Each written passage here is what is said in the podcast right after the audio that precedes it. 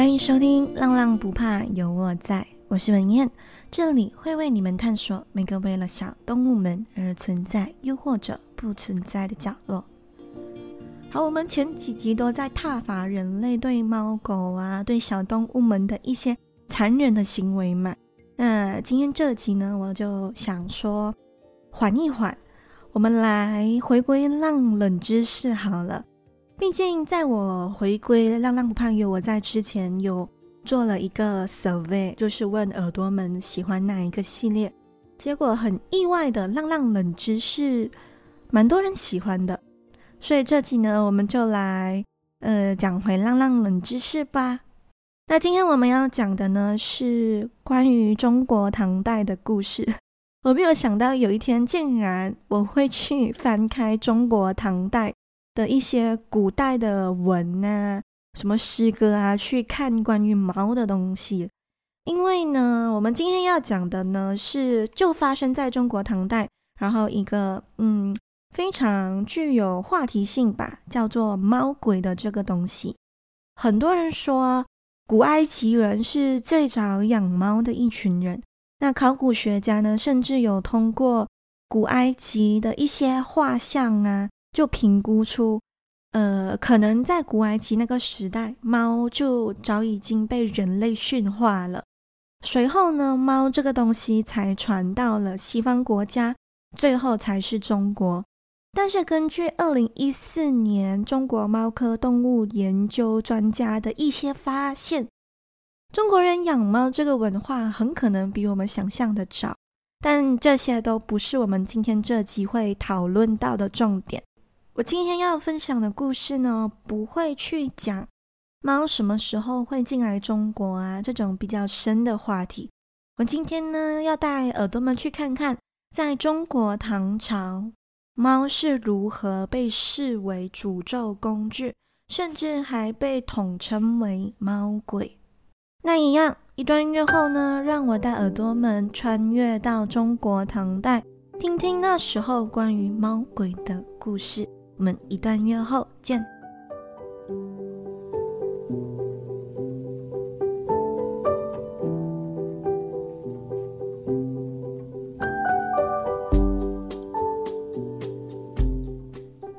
欢迎耳朵们回来。在进入今天的关于猫鬼的故事前呢，我还是得浅谈一下，当时中国唐朝是怎样看待猫这个生命的。那我会引用一些中国古诗散文，而总结出来一个结论。嗯，OK，我这里先小小的免责一下，就是呃，可能等一下我提到的那些文学作品的时候呢，你们会直接睡死，因为是文言文嘛。但是还请耳朵们撑一下，因为过后关于猫鬼的故事，嗯，必须在了解中国。对猫的这个看法之后呢，你才会更有更深的去理解到猫鬼的故事啦。猫在中国唐代的地位呢，有分两种，一个就是好的，一个就是不好的。首先，我们先来谈谈好的。在中国文学作品最早出现“猫”这个字眼的作品呢，其实是在西汉哦。西汉有一个作品叫做《礼记笑特生》，出自于《礼记》，编者戴生。因为这个文章很长，所以我就把有几句提到猫的句子拿出来说就好。首先，这个作品呢，这本书呢，是在讲先秦时期古人对于春节啊。或者祭祀啊的理解和需要进行的一些仪式。那在这个文章里面的正文就有提到关于猫的一个句子。那正文如下：古之君子，食之必报之。引猫为其食田鼠也，饮虎为其食田氏也。引而祭之也，是仿于水庸是也。好，那我就帮你们翻译一下。古代的君子呢，认为有利于农作物的神灵一定要报答。例如，我们必须邀请猫来参加祭祀，因为猫呢帮助我们人类吃掉了危害农作物的田鼠，我们必须邀请老虎来参加祭祀。那是因为呢，老虎也帮助我们人类吃掉了危害农田的野猪，所以他们都必须来参加祭祀。那我们从这个文章来看呢，就知道当时猫是驱赶害虫的这个形象。其实你要说猫在中国的地位和我们之前提到的古埃及的地位是一样的崇高，也不为过。这个文化呢，也一直被带到唐朝，因为随后啊，唐朝很多诗歌都有提到猫咪是备受崇拜的。我们不管什么节日啊，或者是祭祀啊，都要邀请猫。那这些诗歌呢，我就不一一介绍了。那接下来我们来谈谈不好的形象。猫啊，在尤其是在中国唐朝吧，就被视为猫鬼。猫鬼被认为是中国古代巫术者，就是巫婆养的猫。猫死后呢，会和人一样变成鬼。呃，因为在中国，他们相信人死后是变成鬼魂的。所以，任何生命都是一样，不管猫，不管狗，它们死后都会变成鬼魂。那猫鬼这个东西呢，都是用来去呃诅咒别人，然后掠夺家产，或者是直接杀死呃你想要杀死的人呢、因此呢，嗯，这些巫婆啊，他们通常都会故意去杀死猫，来增加猫鬼的数量。那传说啊，如果你是养猫鬼的人，你一定要通过一段仪式或者念一段诅咒后，然后才把猫杀死，那个猫呢才变成猫鬼。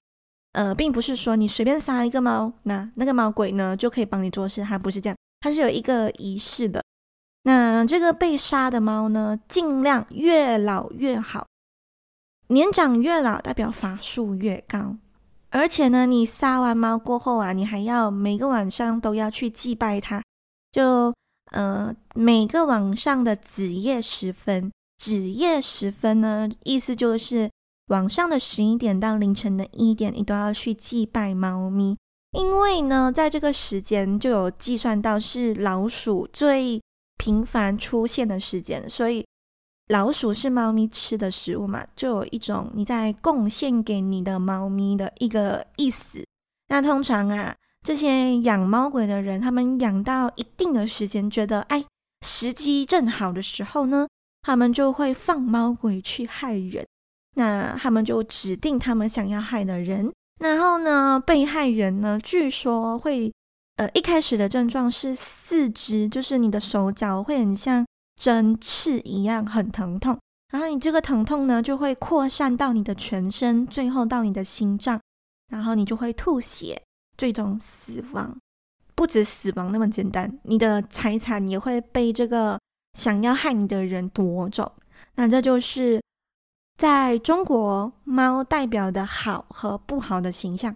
好就是他们可以帮你杀害虫啊，然后你。嗯、呃，不管有什么春节啊、祭祀啊，都要让猫参加。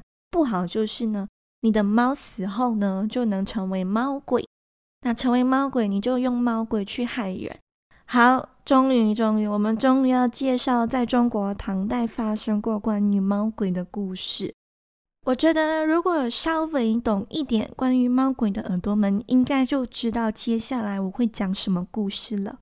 那就是鼎鼎有名的。伽罗遭受猫鬼的诅咒故事。首先，我们要讲这个故事，我们就要先从伽罗的身世背景讲起。好，接下来就是今天的重点故事哦，请耳朵们打开你们的耳朵哦。乌伽罗是家里排名最小的女儿。那等到她十四岁的时候呢，她的爸爸就把她嫁给了大将军杨忠的长子杨坚。呃，不久后呢，他的爸爸就卷入了政治的纠纷，然后被杀了，然后家也落寞了。但是这件事情呢，并不影响伽罗的声望哦，因为伽罗本身啊，他自己的性格就是非常的低调，而且非常的谦虚。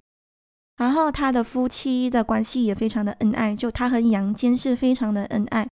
嗯、在结婚的期间呢，也生了十个儿女。嗯，并为杨坚就打理了他的家庭，成为了一个非常可靠的妻子。终于啊，在隋朝开国后呢，杨坚就被立为皇帝嘛，理所当然了。他的妻子伽罗呢，也被册封为皇后，也是隋唐的第一任皇后。听起来这故事就很正常嘛，应该要以过着幸福美满这句话作为收尾的故事。但是事情往往都没有我们想的那么简单。这位隋唐第一任皇后呢，并没有幸福的度过余生哦。那为什么会没有呢？因为接下来要出现一个非常重要的人物，那就是他的弟弟。他的弟弟呢，叫做都胡陀，是排名第六的儿子，也是伽罗的弟弟。那他跟伽罗是同父异母的关系。因为姐姐当上皇后过后呢，这个都胡家族呢，就因为姐姐的关系变到非常的声望嘛，那个声望变到很高，然后。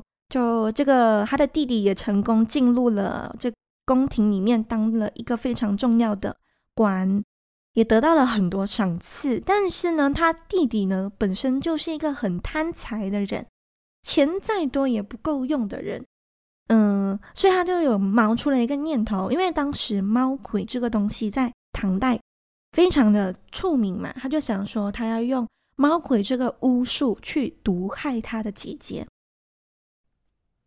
但导致他有这个想法的最重要的原因呢，是因为他这个人呢，虽然很贪财，但他的钱呢都不够用。为什么会说不够用呢？因为他的钱都被他的老婆管着，那他又是一个非常怕老婆的人哦。每个月的零花钱呢，都拿去来买酒啊、赌博啊，还有什么剩的都没有剩了，对不对？所以他就想说，哎。不然我就去找我的外祖母的一个侍女，叫做徐安妮，去讨论要怎么用猫鬼之术。好死不死哦，这个伽罗的弟弟啊，他的外祖母，因为他们是同父异母的嘛，所以他们的外祖母也不一样。那这个弟弟的外祖母呢，是非常擅长猫鬼之术的，所以他就想说，借由这个关系去了解一下猫鬼之术这个东西，看有没有机会从姐姐那里得到一些钱财。于是呢，他就这样子去找了外祖母的一个侍女许阿妮，我们之后就叫她阿妮。那他就给阿妮塞了一点钱，恳求阿妮帮他用猫鬼之术。结果阿妮当然是答应了哦，然后他就帮他用猫鬼之术。一开始呢，他针对的对象并不是直接是他的姐姐，一开始他是针对他的大姨子，也就是当时的越国公杨树的妻子。然后过后呢，再向杨树家下手。总之就是一开始他不是针对他姐姐的。那成功了好几次过后，他就变得非常的贪得无厌，就把矛头指向了他的姐姐都胡伽罗，也就是当时的皇后。那猫鬼的胆子也非常的大哦，直接走到宫廷内向皇后索取财物。刚我们前面是不是有提到被害的人呢、一定。会有一些身体的反应嘛，所以呢，这个皇后也不例外。她就在某天突然觉得自己全身刺痛，然后直接病倒在床，不能够站起来。结果呢，他们就叫太医来诊断。那那个太医呢，一诊断呢，就说惨了，这不是病，这是猫鬼之计。那她的老公杨坚一听到后呢，就马上怀疑到他自己的小舅子都胡陀身上。毕竟呢，两家是亲戚关系，所以杨坚或多或少都知道自己的小舅子的外婆家是呢是养鬼的，养猫鬼的。而且据说呢，他的舅舅呢就是一个非常贪财的人，然后有到处去害人，所以他就怀疑了他的小舅子。于是呢，杨坚呢就派了侦查小组出场了，然后就去查这件事情。那当然呢，到最后就查到了。阿尼，也就是我们刚提到那个帮这个弟弟去试猫鬼的人哦，阿尼，然后就不断的拷打他，最终也就招供了。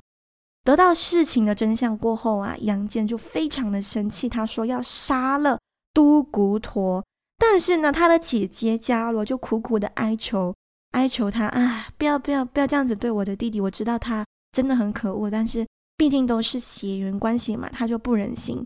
嗯，所以最后呢，弟弟在姐姐的求情之下，就免得了死罪，但最终呢，被降为庶民。不久之后呢，他自己也死掉了。那非常庆幸的是呢，这个呃皇后啊，伽罗呢，也就因为太医的不断的照顾，还有阳间不断的祈祷，他的身体也恢复了正常。所以这件事情呢，也就这样子告了一段落。那这就是在唐代发生鼎鼎有名的关于猫鬼诅咒的事情。不知道在听的耳朵们有几个有听过这件事情哦？反正我是没有听过啦。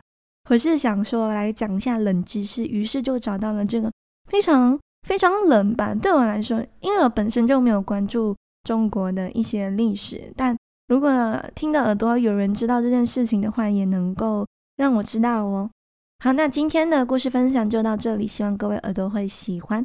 那如果你喜欢的话，可以给我一个五星好评，嗯，然后你有任何想说的话，都能在 Apple Podcast、Firstory 或者 IG 直接留言，你的每个留言我都会看哦。那如果你有一点闲钱，不知道去哪里花的话，就直接在文字说明栏那里点击 Buy Me a Coffee 的 link，在那里呢，你可以设定自己想要赞助的余额，拜浪浪不怕有我在 A Book。让我可以继续看世界、讲故事哦。那耳朵们，我们下期再见，拜呀！